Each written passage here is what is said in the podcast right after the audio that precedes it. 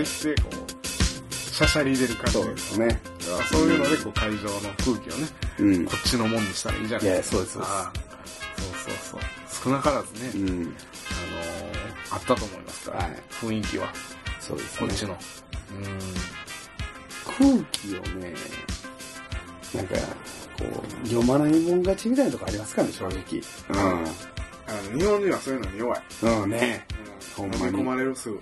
そう。ほんで空気読まへん集団が、その空気を作り出すと、それが空気になるでしょ。そう。もうその時点で結構もう、自分、あれですもんね、そっち側にも寄ってますもんね。最初は、うんその空気を、えー読めるう空気を大事にする人たちの空気なんですけど、はいはい空気をわざとこう壊しに行って、うん。えー空気が読めない連中がこうバッと収まったら、うん。空気を読んでる人たちが間違ってるみたいそうなそうそう。あの、ウイルスですよね。ウイルス。なお前、ま、真面目なことばっかり言いやみたいな感じで、こう、お前らが悪いみたいな感じで、切り替わるんですよね。なりますね。うん。そうそうそう。のさばったもん勝ちみたいな。うん空気なんか合ってないようなもんですから。そうです。そうですよ。もはやそこにはルールはないですからね。ナイスです。うん。まあ何でもそうですけどね。うん。えカポエラだけじゃなくて。いや、めっちゃ大事ですよ、それだってあの、もうカポエラなんかほんまそれでしょ。そうですね。あの、砲弾に参加するとき、特にそうですけど、あの、あの、外の方だね。アウェイの方だ。うん。アウェイの方だほどこの、自分のこの、自分の中のテンションの持っていき方と、あとそれを周りにどう伝えて、どう表現して、うん。で、結果自分の空気に持っていけるかっていうところじゃないですか。あれじゃないですか。今言ったことが、うん。マランドラージェンなんじゃないですか。はいはいマンジンゲイル、うん。マンジンガ。うん。うんね。そうですね。あのそれをー説明しろって言ったら、魔術魔術みたいな感じそうですね。技ですね。マンジンゲーロって何なんですかって聞かれたら、ううーってなって、うんまあまあそういうのって感じるもんやからみたいな説明になりがちでしたけど、そう、あのね、魔術って、なんか、僕もずっと、なんていうのな、こうおとぎ話みたいなうんイメージでしか持ってなかったんですけど、その、普通に存在するんですよ。そうですよね。うん。あ、これがそれなんや、みたいな。うんうん。なんか、うんなんそういうのを、こう、小学校の時とかは、結構みんな仲良しとかうんうん。感じないんですけど、中学とかになってきたら、うん。その違う環境で育ってきた奴らがパッと急に集まって、はいはい6年間うんですから、6年間って結構長いですそうですね。6年生ぐらいになったら、あの、仲いいんですよ。普通に。うんで、その仲いいもん、別で仲いいもん、別で仲いいもん、別で仲いいもんみたいなのがパッと急に集まるわけ。まあ、いろんな、なんていうんですか、そのクルーが合体、あの、そうそうそうそう。一斉にね、集まって。そういう時に感じますよね。感じますね初めて絶対。ね、あの空気のの奪い合い。そうそうそうそう。うんそれ、どこの学校の奴らが、この、まあ、空間を支配できるかみたいな。で、男とかは、そういうのをこう、目立ってはい。奪おうとする。はいはいはい。そういうので、こう、行くんですけど、ちょっと上手なやつは、こうなんか、もっとこう、すなんですかね、水面下というか、こう精神的に揺さぶる感じで、こう、取りに来るわけですよ。わかりますね。で、それが多分ほんまの万人うん。がやと思うんですけど、うん。こうなんか、え？今のなんなんみたいなのをこう、やられて、うん。困惑してるうちにこう空気がこう奪い、奪われてるはいはいはい。いやでもね、今のノクさんの例え話でね、うんその僕ら豊中11中でしょ、うんで、はい。で、しょ僕庄司小学校じゃないですか。はいはい。で、あの、上小、東豊中、はい。えー、あと総放題あと何がありましたっけ？え、そんなもんそんなもんか。庄司上野。5つぐらいです東豊中と。あ、桜井谷もそうですよ。あ、そう。そう、桜井谷東。え、全然知らんわ、それ。桜井谷東ってあのー、千里川の方ですね。うん。そこからも来てたん？来てます来てます。あ桜井谷東からも来てますし、んで、まあ多分それぐらいですよ。うんで、5つか6つぐらいじゃないですか。うんで、僕、小児小学校でしょ。うん。結構多いですよね。多いじゃないですか。一番隣でしょ。うん。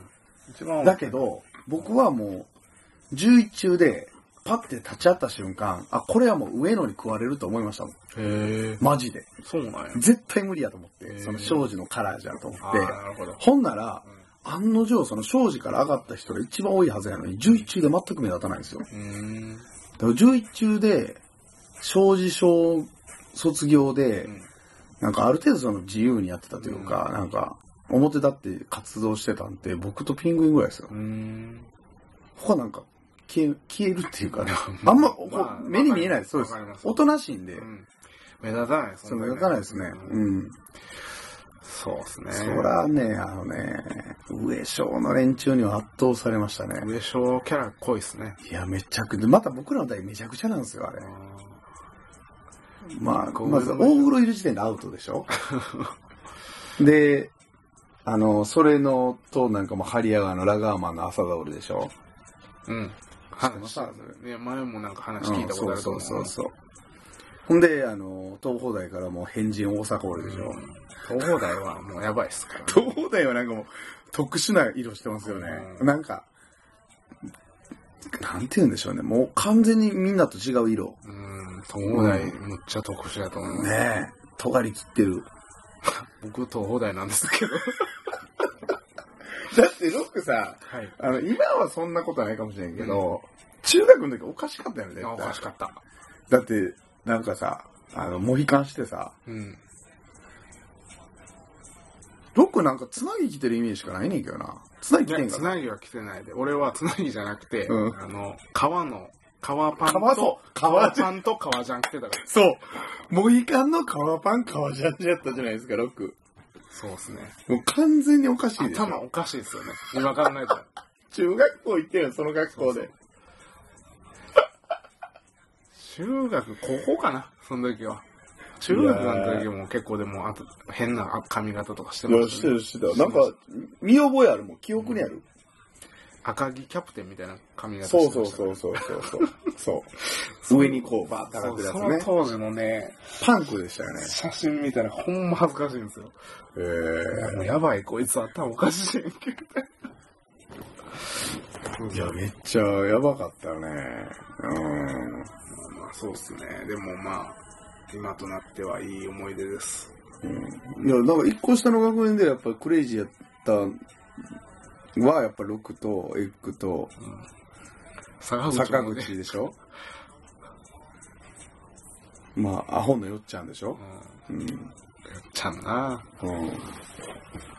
あとまあ僕仲良かったからやけど大学とかそんなのかな。大学は、うん大学はでもこう、まっとうなまっとうですからねまっとうな目立ち方でした、うん。スポーツできるし。うん。そうそうそうそう。いやいやー、そう強烈でしたね。だから、うーん、なんて言うんでしょうね。だからそれ空気作ったからどうのこうのって話じゃないんですけど。なんかね昔話になっちゃいましたけど。た だそうそうそうそう。でもなんかもうマジである。あの、んで、あのー、お笑いのね、うん。話でこれ、なんかで、ね、YouTube かなんかで見たのかな。あのー、水道橋博士をいるじゃないですか。浅草キッドの。浅草キッドの。が、なんかそのお笑いの話してるときに、なんかもうお笑いの世界ではやっぱ立ち会ったら誰が強いか分かるらしいんですよ。もうその場を支配するのはもう誰かみたいな。うん。でそれで言ったらやっぱりダウンタウンっていうのはすごかったらしいんですよね。なんか、あれでしょ。物が違うから、うん。共演 NG にしてたんでしょ。そうそうそうそう。あの人。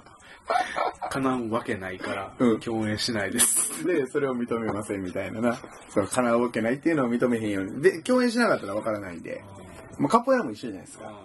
強いやつとその、立ち会った時、放談に参加しなければ、うんどちらが強いかっていうのはやっぱ決着がつかないんで、そうねそうなんですよ。それも別にその、判断として別に間違間違ってないって言ったら生き残る術なんですよね。そうですねうん。まあそれと一緒で。うんうん。でもその世界でもやっぱそれがあるって言ってるやっぱどこにでもやっぱそれはあって。あるでしょう。うん。あると思います。めっちゃ感じますね。う。うんん。そうですね。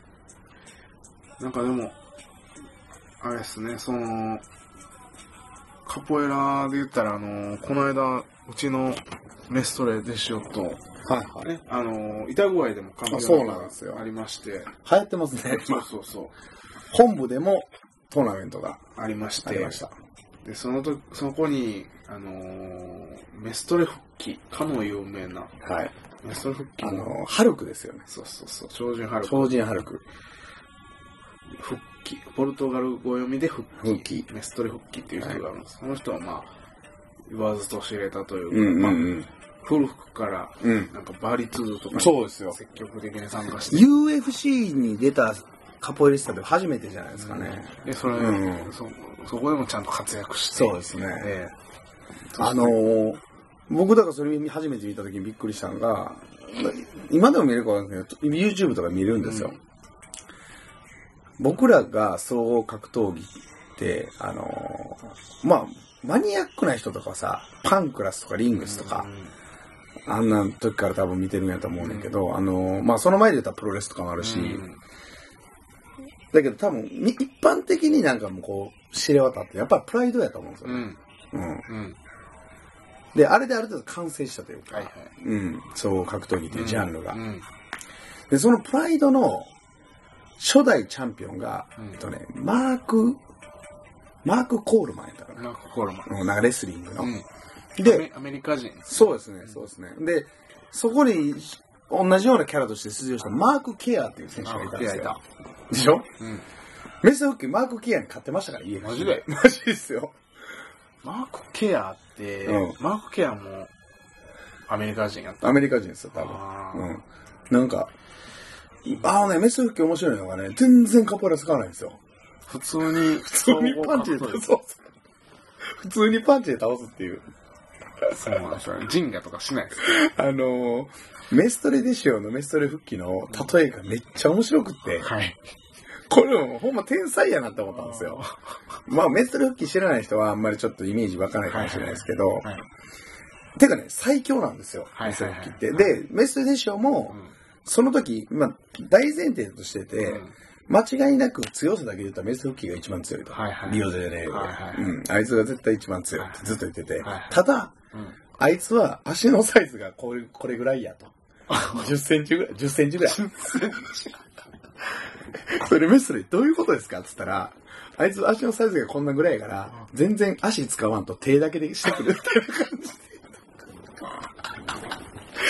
はいはいはい。で。すげえなんかもうそれがイメージが、こう、なんていうか、一気にこうバッと広がったんですよね。それを聞いた瞬間に、さすがやな、この人と思って。そうですね。そう確かになんか、足ちっちゃいイメージあるでしょ、なんか、メスレって。で、なんかすげえ手で戦って手でるみたいな。戦いますね。うん。あのケツがめっちゃでかい。そう、ケツめっちゃでかくって。あの、そうそうそう。ハンプティ・ダンプティ感がすごいですね。うんうんそうなんですよ。だから、あの、カポ、同じカポエラといっても、やっぱこう、幅が広いですよね。そうようん、自由度高いんで。うんうん、あれもカポエラなんで。そうですよね。うん。でももうなんか、その、し、ね、アンゴラとかしか知らない人からしたら、はい。へーって、そうですよ。単なるもう、なんていうか、空手みたいなことですからね。うん。レストル復帰のワークショップの動画送ったじゃないいですか。や、見ましたね。はい。あれもめっちゃ面白かったあですれはもう伝説ですよ。ね。うん。踊り教えてるみたいな。伝説伝説。みん全員が全員もう、うん。あの、頭の上にハテナを浮かべながら練習してましたから、してました。こうすんのかみたいな感じで。合ってるこれ。で謎のなんか音楽が流れてるんですよね、バッめっちゃゆっ。くりした音楽が流れてて。で、急に速くなったみんな。いや、あれ。ダブステップみたいになってましたけど、速くなったらそうだあれよ。はね、もう完全に理解不能ですよね。あれはやばかっいや、でもあれほんまに僕、僕あの時も言ったかもしれないですよ。あれ、あれ見た時に、もう絶対勝てないと思いましたもん。た。勝てるわけない。ない、これは。こんなことされたら。そうあの体格で。そうそう。もう同じ、この場を共有してもこの人には勝てないみたいな、思いましたね。でかくしていかんとだよね。そうそうそうそう。俺は心の目で戦うとか言って。そんぐらいでいかんかったら勝いてない。や、無理っす、無理っす。うん。ええあ、そうそう。そうそう。だでね、その、ダグアイのカンペの後で、の動画で、はい。メストレデシオとメストレ復帰がジョゴしてたじゃないですしてましたね。うん。か。いや、だからなんか、初めて見たんですよ、二人のその、ジョゴえする。ー、二人がジョゴするの。えあ、あの違う、初めてじゃない、二回目か。ー、そうですね。あれの時もグランメストレにそうそう、なる時グランメストレにね。なるときはでも、1対1っていうか、そうですね。複数人ですよね。メストレデシオと、その他のメストレというか、うんうんうん。メストレデシオがグランメストレになる、うん。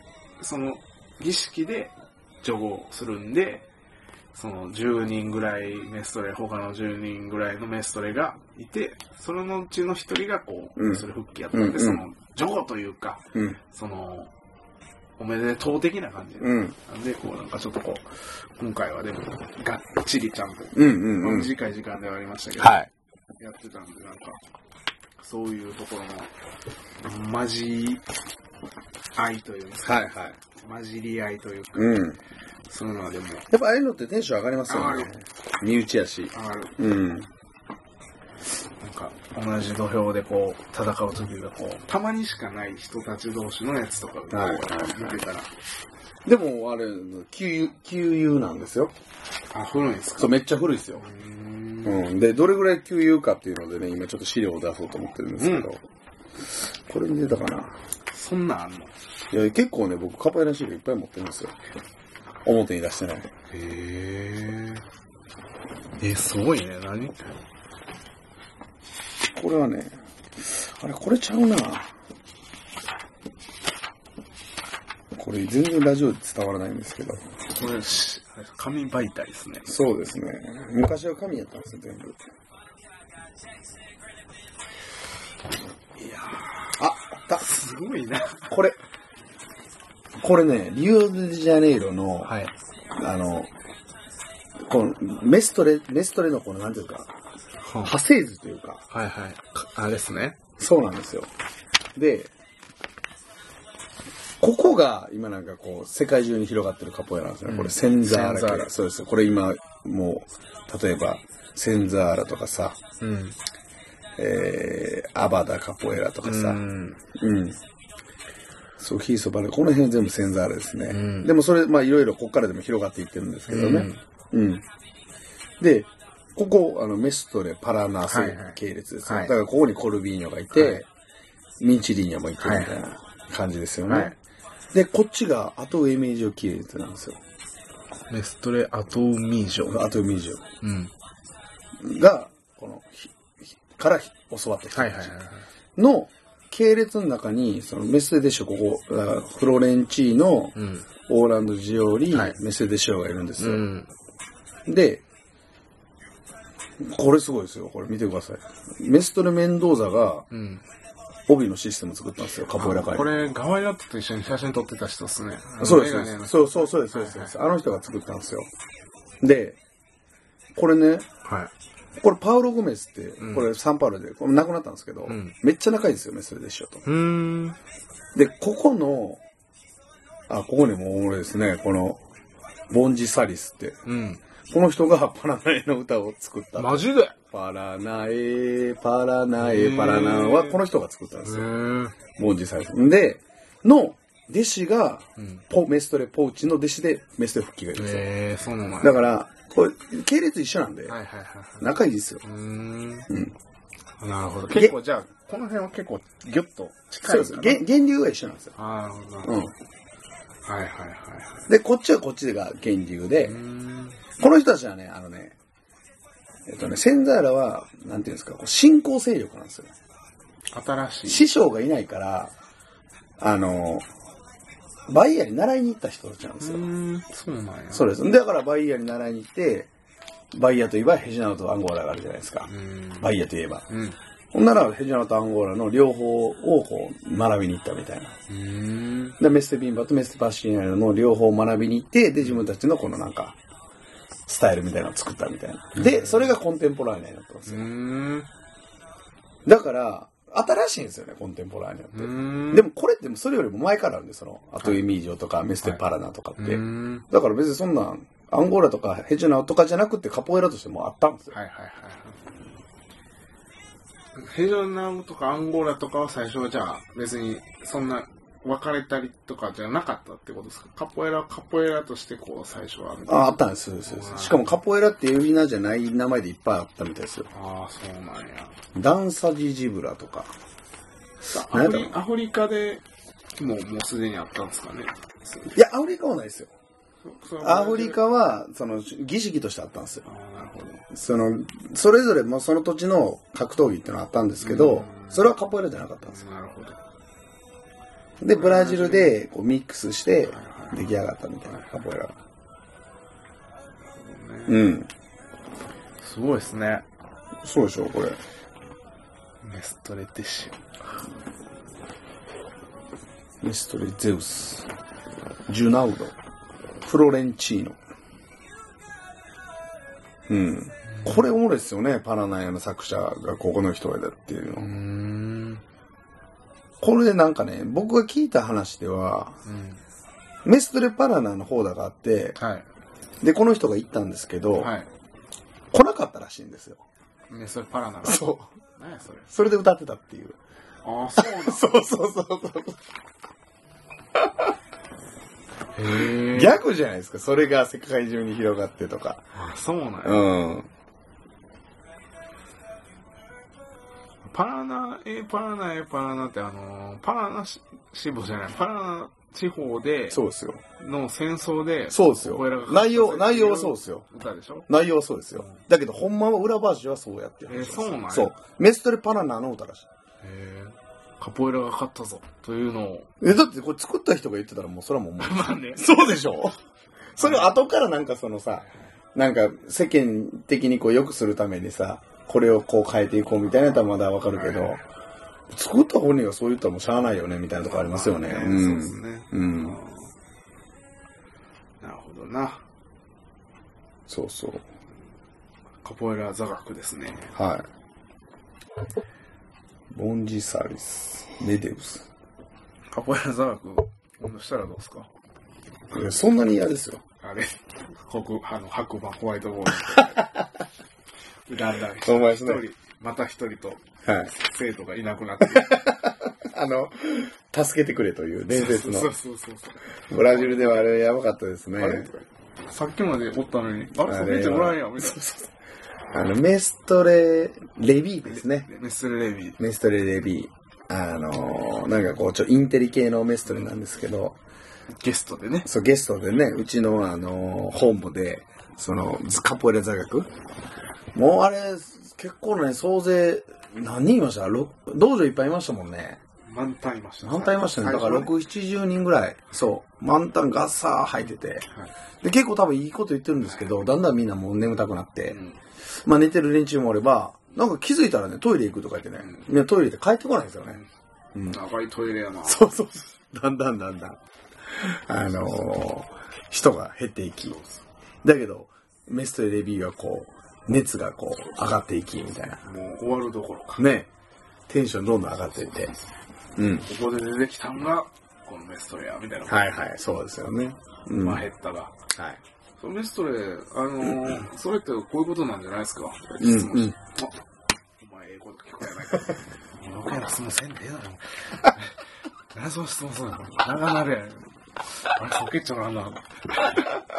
俺なんか、あれっすよ。行って間もないから、はい。何言ってるかビタイチわからないです。そりゃそうですよね。しかも内容難しいからね。やのにうん、いたんすよ。はいあれ何やったんすかね？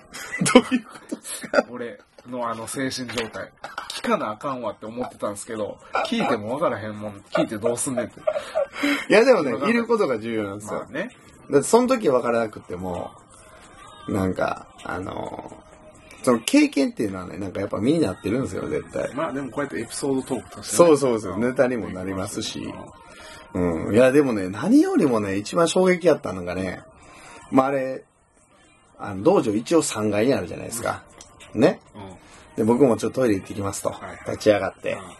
で、1階のトイレに向かったんですよ。で、なんで向かったかって、まあビールでも飲もうかなと思って。そうね。そう、1階に向かったら。えっとね、誰がいたんやったかななんかね、誰かブラジル人の生徒が、もう笑いながら、ソケッチュも降りてきたぞみたいな感じで、まず言うわけですよ。で、いや、ちょっとなんか喉乾いたからみたいな感じで、部屋の中、ガチャッと入ったら、メストレディッシュがソファーでゆっくりしてるんですよ。あれ？みたいそう。で、笑いながら、あの、メストレが僕の方を見て、ソゲッティ、